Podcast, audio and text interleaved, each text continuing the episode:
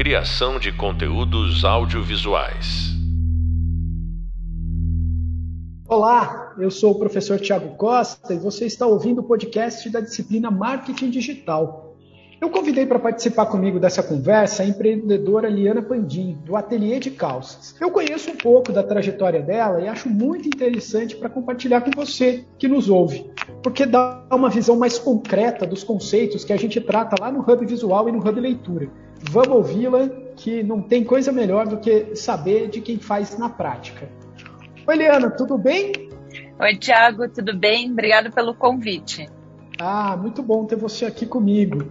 Eu queria começar pedindo para você contar um pouco da história do ateliê de calças. Como é que nasceu essa ideia? Como é que nasceu esse negócio?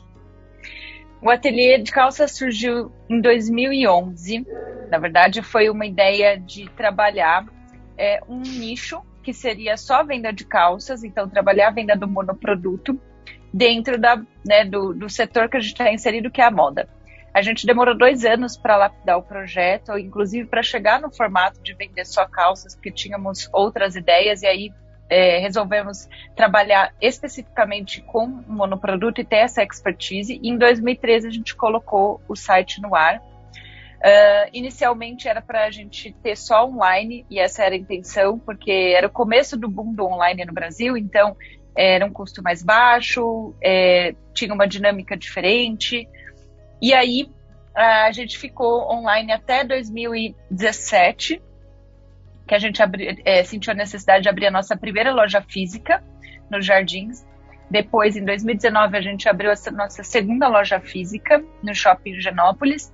E no meio da pandemia, a gente mudou de, a loja dos Jardins da Lorena para Ministro, por causa do crescimento do online. Então, a gente precisou de um espaço maior.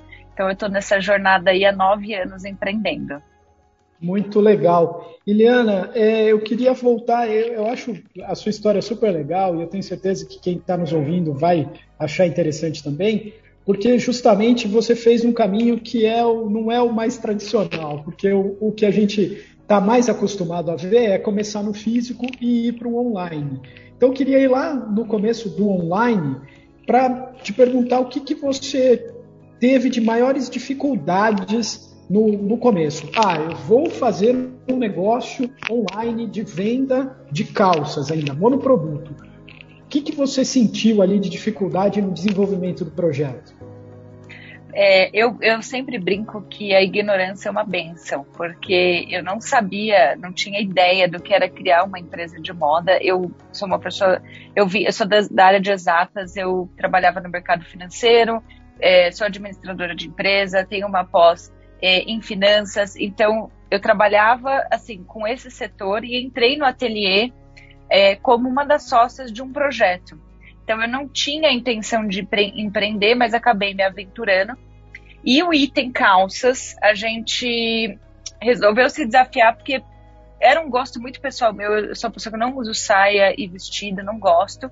É, e eu tinha uma necessidade de achar um produto que eu não encontrava no mercado. Então a empresa surgiu muito de uma necessidade pessoal, assim, sem ser uma coisa intencional para abrir, mas foi assim que surgiu.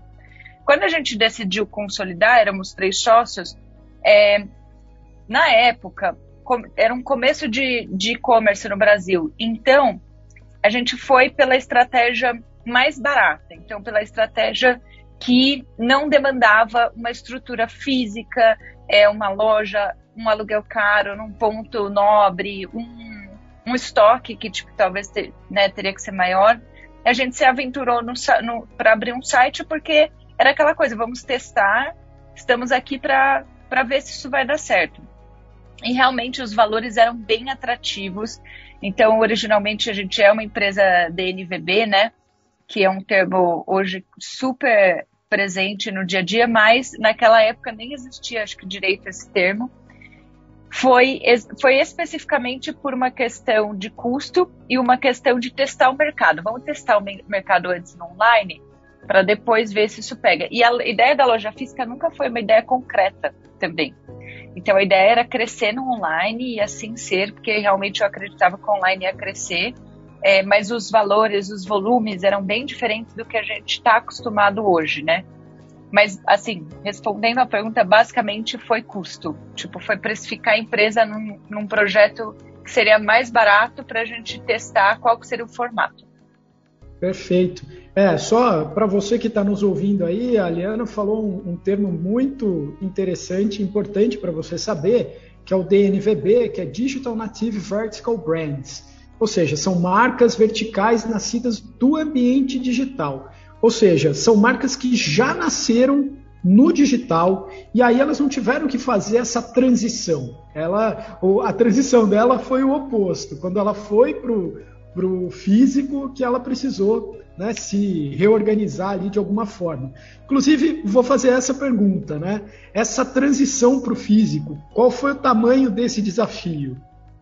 Engraçado que a ida para o físico foi a, a entrada de um outro sócio que acreditava muito no que o ponto físico era insubstituível. A gente é, é, tinha esse dilema e a gente chegou num momento de crescimento da empresa que a gente não, crescia, não conseguia crescer mais muito, porque a gente já vinha aí de 4, 5 anos do online com super números legais, mas eu tinha aquele grupo de clientes que não compravam online, que seguia a gente nas redes sociais, entrava no site, lia a nossa newsletter, mas não comprava, porque ela queria provar, porque ela não, não, não queria ter essa experiência virtual.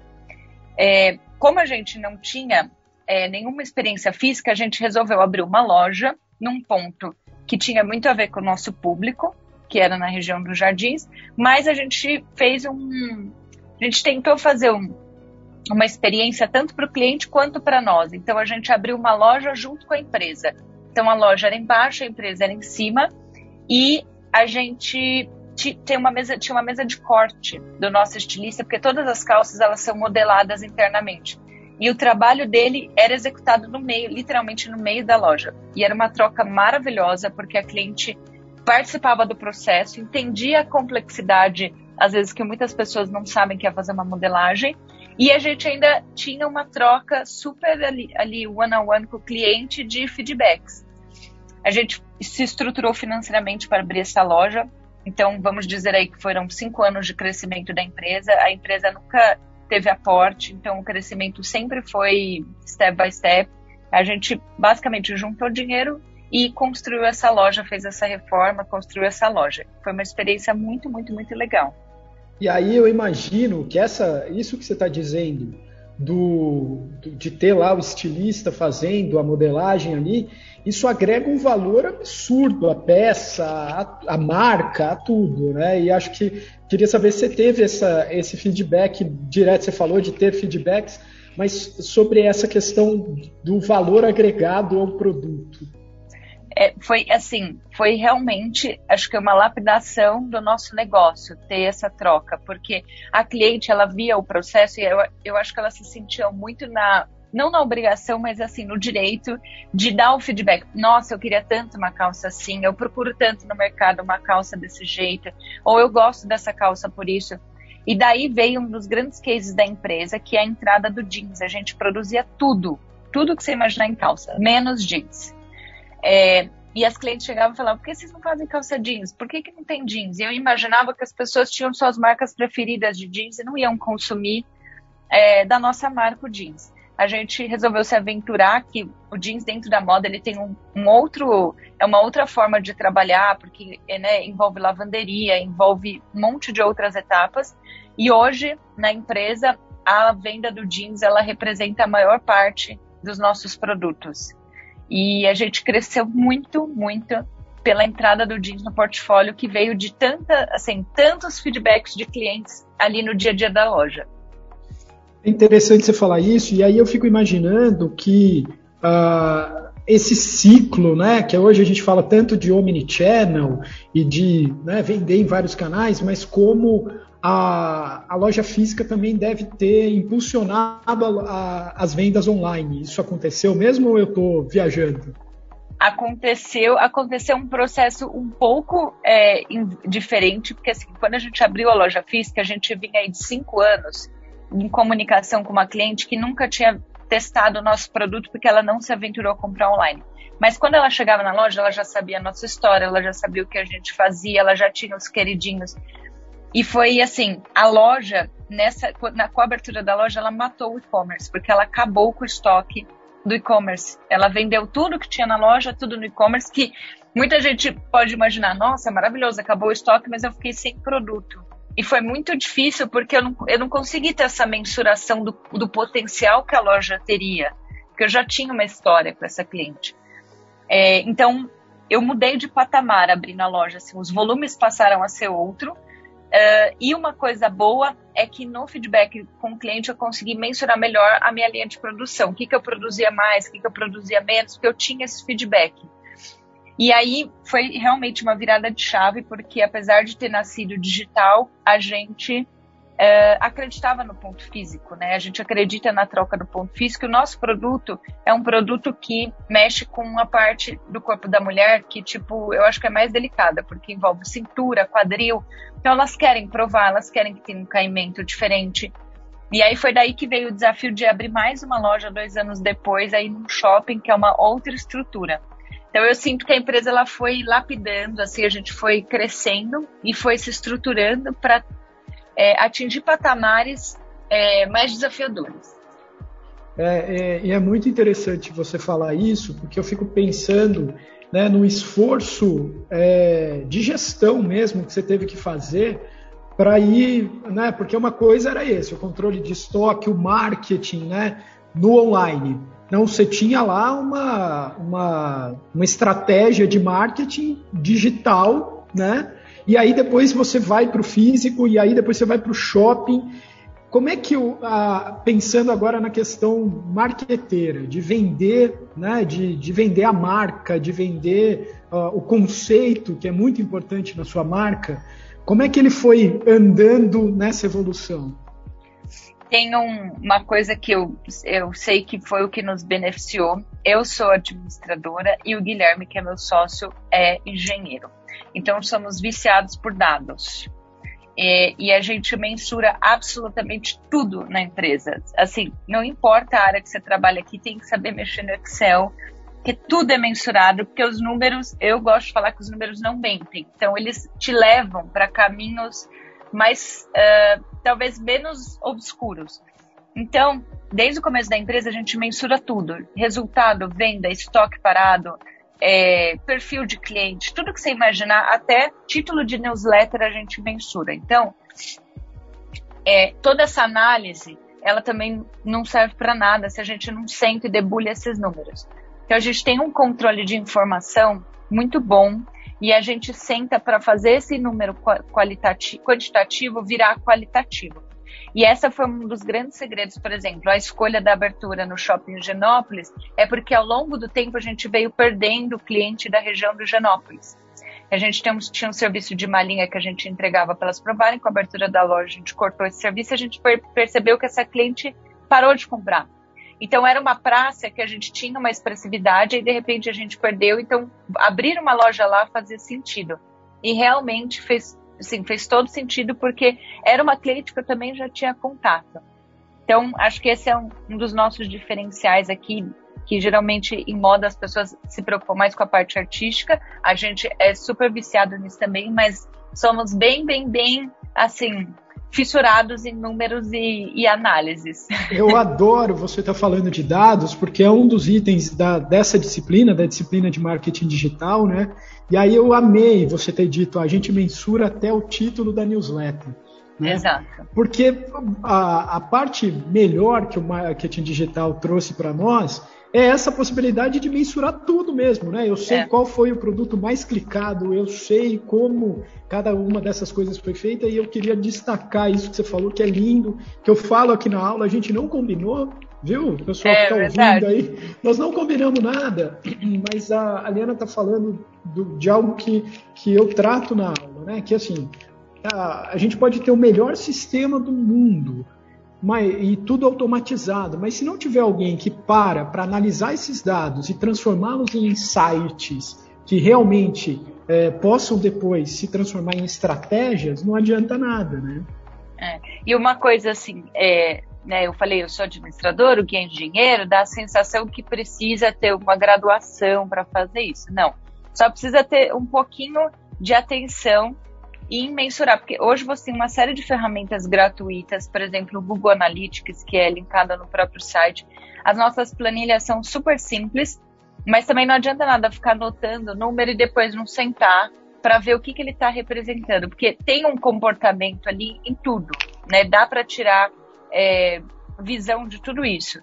E, e, é muito legal porque, por exemplo, a turma aqui da área criativa passou a, né, no começo ninguém gostava muito, porque tem que ficar preenchendo planilha, mas depois que você tem a ferramenta pronta, facilita a sua vida, porque você entende o que, que performa e o que, que não performa, então a gente consegue ser mais certeiro. Bom, isso é, isso é ótimo, né? E aí, é, lá no começo, quando vocês começaram com o site, o que, que vocês tinham de ferramenta? Era e-mail, redes sociais? Vocês faziam anúncio também? O que, que vocês faziam? Não, a gente surgiu em 2013, que foi quando o Instagram chegou no Brasil. Então eu cresci junto com a plataforma, isso, foi muito legal, porque, por exemplo, o Instagram não tinha direct, não tinha vídeo, não tinha nada. Então foi bem o comecinho mesmo. A gente instalou o Google Analytics do, do dia 1 da empresa, então a gente tem esse histórico. É, cadastro, uma coisa super importante também. É, hoje a gente é refém das redes sociais como empresa, porque é um, é um canal de venda, é um canal de marketing. Mas a única coisa que ninguém te tira, nenhum, tipo, é o e-mail da pessoa, é o contato que você tem, é o registro dela, é a forma como a gente se comunica. E-mail, hoje o WhatsApp também. Então a gente sempre teve uma base de cadastros ativa e organizada, e a gente passou a fazer anúncio, assim, devem fazer uns quatro anos, mas passamos, foi bem orgânico, assim. Hoje tem muito mais ferramenta do que a gente tinha antes, mas essa mensuração sempre foi é, base aqui na empresa. Acho lindo você falar isso, porque às vezes a gente tem a percepção, né, quem não está inserido no dia a dia, de que só é possível fazer se tiver muita grana. Não. Né? Aquela não. coisa de, ah, eu vou investir muito, vou colocar muito dinheiro, mas é possível fazer com uma planilha de Excel é. e boa vontade, né? Super. O nosso sistema RP aqui da empresa, por exemplo, é, um, é, é o Bling, que é um sistema que custa 50 reais por mês desde o começo da empresa, porque a gente tem esse controle no Excel, assim, muito, muito, muito fiel e organizado. É, é isso. E, e, esse crescimento orgânico também das redes, né? Ela, você, se você gera um conteúdo que, que tem fit com o seu público, o público vai é. responder e as coisas vão acontecendo, né? E você vai aprendendo também com o público. Acho que a maior lição que eu tiro dessa nossa conversa é o quanto é importante a gente aprender com o nosso cliente, né? E a, e a rede social ela te permite isso, porque você tem box de perguntas, tem votação, você tem o direct. Então, assim, é uma ferramenta sem limites para você expor tanto o seu produto, quanto a sua empresa, quanto a sua pessoa. É, e fazer gerar comunidade mesmo, porque por mais que tenha anúncio e dê para pagar para promover algumas coisas, o orgânico é sempre o rei, entendeu? O orgânico é o que manda, é o, o nativo, é o natural. É, isso é, é, é, lindo da gente ver, é perfeito, porque realmente, a, assim, óbvio, né? É um conjunto de vários elementos, né? Você precisa ter essa criação de comunidade, você precisa ter o um conteúdo legal, mas nada disso vai funcionar se o produto Exato, não é. entregar é. né, aquilo que é. o cliente quer. Né? Então, é ouvir o que o cliente quer e transformar isso em produtos que realmente tenham qualidade, que tenham a, é. aquilo que ele espera. Né? Aí é, é, é o trabalho de excelência de você pegar o feedback e melhorar cada vez mais, porque é, se, você não, se você não entregar acima da expectativa também, você pode ter a melhor lábia, o melhor discurso, a melhor estrutura do mundo. Você tem que entregar as coisas acima da expectativa. É sempre, sempre, seja produto, seja serviço. É isso mesmo. Bom, pessoal, eu tenho certeza que vocês gostaram muito da história da Liana, super inspiradora, mostrando vários caminhos e, e acho que encaixa muito bem com tudo que a gente viu nas aulas. Segue lá, procura Ateliê de Calças nas redes e no, na internet como um todo que você vai encontrar e saber muito mais.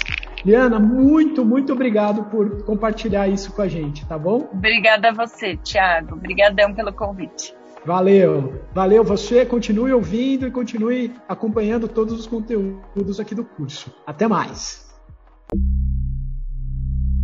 Criação de conteúdos audiovisuais.